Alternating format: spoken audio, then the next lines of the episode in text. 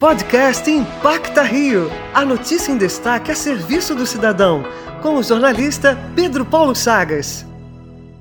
O médico Luiz Roberto Londres é a prova de que boas influências podem nos levar para grandes ações. Inspirado por amigos, ele criou um Instituto de Medicina e Cidadania, que leva atendimento clínico beneficente para comunidades da Zona Sul do Rio. O doutor Londres conta como o projeto surgiu. Por ideia de Renata, minha esposa, e com o auxílio de um amigo, Olavo Monteiro de Carvalho, foi criado um Instituto de Medicina e Cidadania.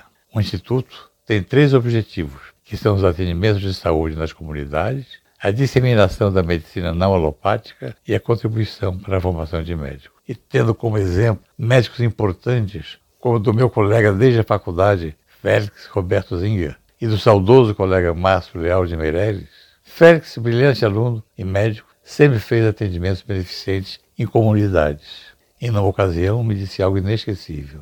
Só quem faz sabe o prazer que dá. Em meio à pandemia, o IMC também leva cestas de produtos para pessoas em vulnerabilidade social. O médico fala pra gente aqui na Antena 1 sobre a felicidade de ajudar quem mais precisa. A gratidão daqueles que receberam as doações das comunidades é uma grande recompensa para nossas doações. E sem a menor dúvida, além das doações efetuadas de cestas, né, principalmente seja alimentação, os contatos pessoais têm enorme importância para que isso aconteça. Acompanhe o trabalho do doutor e da equipe dele no Instagram, IMC Instituto. Para a Rádio Antena 1, Pedro Paulo Chagas.